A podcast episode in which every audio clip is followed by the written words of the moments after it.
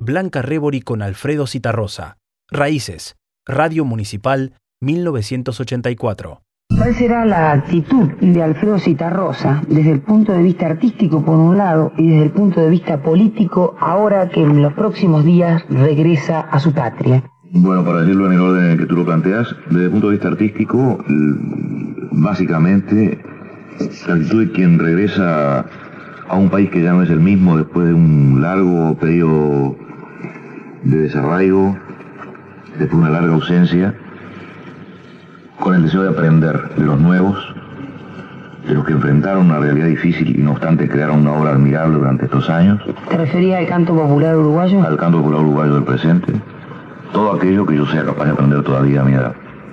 Y desde el punto de vista político, como frente amplista que soy, mm, sencillamente seguir siendo un frente amplista. ¿Cómo ves eso, el hecho de que se reflote el frente amplio?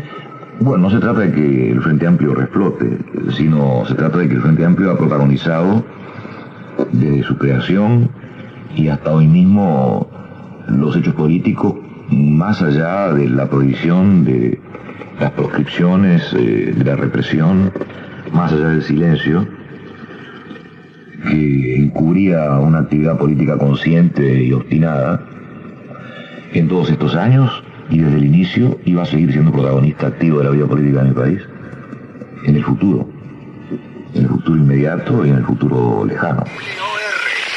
100 años de radio, una historia con futuro.